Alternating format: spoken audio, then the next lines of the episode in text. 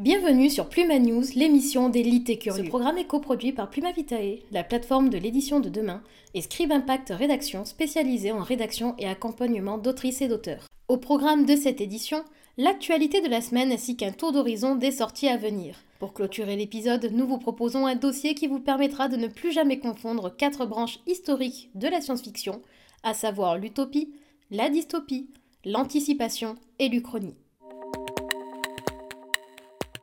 Il y a de cela 20 ans, lors d'une session photographique, deux manuscrits originaux de Charles Darwin avaient été dérobés à l'université de Cambridge. Quelle n'a pas été la surprise des bibliothécaires lorsqu'ils ont retrouvé les carnets en bon état, accompagnés d'une note Joyeuse Pâques. Bien qu'on ne sache ni par qui ils ont été volés, ni où les carnets ont été pendant plus de 20 ans, l'important est de savoir que ce patrimoine inestimable pour l'humanité est de retour, en sécurité. Le prix Nobel de littérature en 2000 et auteur franco-chinois Gao Xingjiang a, par décret du président de la République ce 6 avril dernier, été fait commandeur de la Légion d'honneur qu'il avait reçue en 2002.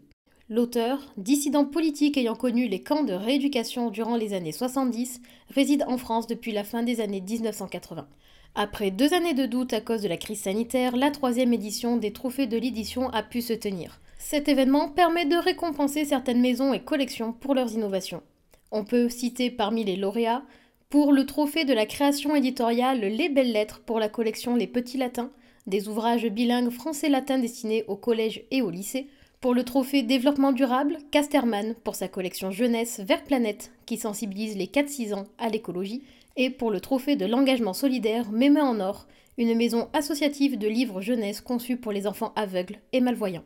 Le tout premier exemplaire du comics Captain America, véritable pièce de collection sortie en 1941, a été cédé lors d'une vente aux enchères pour la modique somme de 3,12 millions de dollars, soit l'équivalent de 2,9 millions d'euros.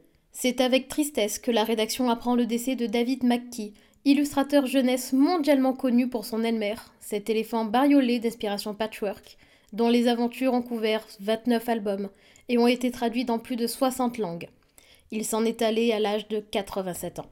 Dès le 5 mai, en librairie, vous pourrez retrouver la revue Littérature et compagnie. Cette revue biannuelle regroupera à la fois des entretiens, mais aussi des chroniques, des critiques ainsi que des sujets d'actualité une nouvelle possibilité de s'instruire et de cultiver sa curiosité pour ce domaine. Au niveau des sorties, cette semaine fera plaisir à de nombreux lecteurs. De nombreuses séries trouvent une suite. Dès le 14 avril, par exemple, ce sera le tome 4 de la saga The Bone Season de Samantha Shannon qui sera disponible aux éditions des Saxu. Cet opus est nommé Le Masque tombe. Toujours le 14 avril, c'est le dernier tome de la série Les Chroniques Homérides d'Alison Germain, aussi connue sur Booktube sous le pseudo Lily Bookin, la marque de Chronos qui sera disponible aux éditions du Chat Noir. Le 15 avril, cette fois-ci, c'est le deuxième tome de la saga Three Dark Crowns qui sera disponible sur la table des libraires. Cet opus, One Dark Thrones est signé Kendar Blake et est proposé par les éditions Léa. Enfin, et pas des moindres, le 19 avril sera disponible le dernier tome de la saga phénomène Caraval de Stéphanie Garber. Final, la conclusion de la saga aura fait attendre ses fans près de 3 ans, le second tome étant sorti début 2019. Passons maintenant à notre dossier.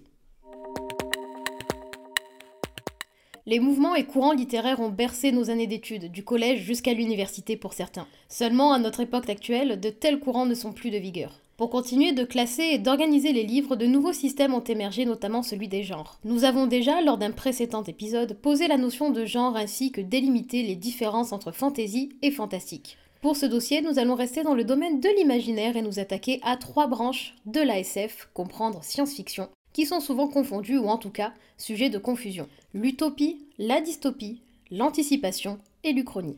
Tout d'abord, qu'est-ce que la science-fiction? La science-fiction, ou SF, en littérature comme au cinéma, désigne une fiction qui prend place dans un univers où les progrès scientifiques et techniques ont une place importante, voire déterminante, dans l'intrigue. Elle met souvent en scène des produits intangibles, tant par leur impossibilité que par le manque de connaissances à l'heure actuelle. La SF s'articule très souvent autour de thèmes tels que le voyage dans le temps, les voyages spatiaux, l'espace, de manière générale, mais aussi la robotique, les catastrophes apocalyptiques, etc.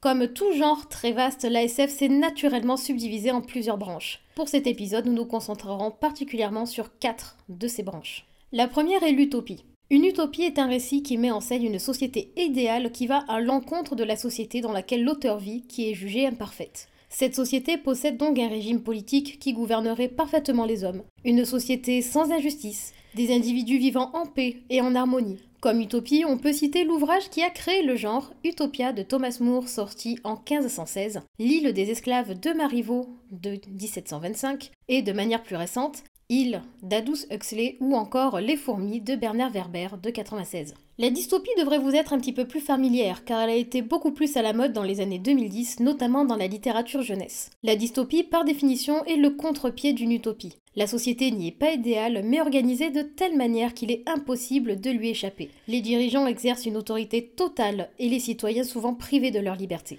La dystopie peut aussi prendre l'apparence de ce que l'on appelle une contre-utopie à savoir une utopie qui tourne au cauchemar où le parfait n'est qu'une façade pour l'horreur. On retrouve fréquemment des thèmes sociaux tels que la liberté, le totalitarisme ou la lutte des classes. Comme dystopie, on peut citer les deux grands concurrents Fahrenheit 451 de Ray Bradbury sorti en 1953 et 1984 de George Orwell sorti en 1949 mais aussi Le meilleur des mondes d'Aldous de 1932. De manière plus moderne, on peut citer La servante écarlate de Margaret Atwood de 1985, Le passeur de Lois Lowry sorti en 1993, ainsi que les deux concurrents modernes en jeunesse, à savoir Hunger Games de Susan Collins et Divergente de Véronique Ross. Utopie et dystopie sont assez proches d'une autre branche de l'ASF qu'est le roman d'anticipation. Le roman d'anticipation prend place dans un futur plus ou moins proche dans notre société actuelle. Les écrivains s'inspirent souvent de l'actualité pour extrapoler et en déduire un futur possible. Dans cette branche, on peut citer De la Terre à la Lune de Jules Verne de 1865 ou encore La planète des singes de Pierre Boulle de 1963. Plus récemment, on peut citer certains livres d'Aurélie Wallenstein, notamment Mère morte et Désert des couleurs. Le plus souvent, l'anticipation se couple à la dystopie. Et enfin, il y a l'Uchronie. L'Uchronie prend comme point de départ de son intrigue un événement historique réel. Seule l'issue de cet événement historique est modifiée afin que les conséquences, et donc l'histoire, changent. Un auteur d'Uchronie pourrait par exemple écrire une histoire ayant pour point historique de base et si Jules César n'avait pas été assassiné aux îles de Mars? Le steampunk, lui, est une forme d'Uchronie.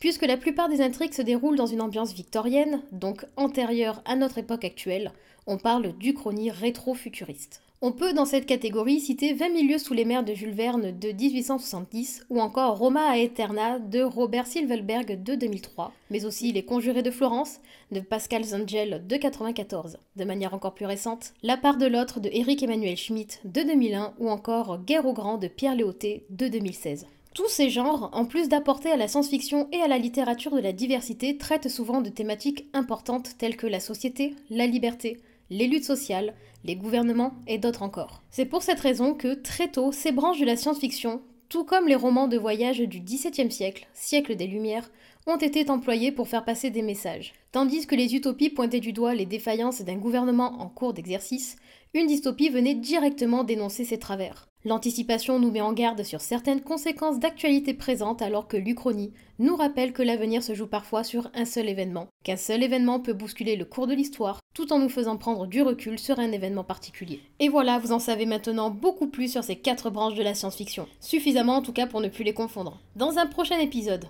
qui sait, nous détaillerons peut-être les autres sous-branches de la science-fiction. Merci d'avoir écouté cette édition de Pluma News. Nous vous donnons rendez-vous tous les mercredis à 18h. Si cette émission vous a plu, n'hésitez pas à en parler autour de vous et à la partager. À la semaine prochaine!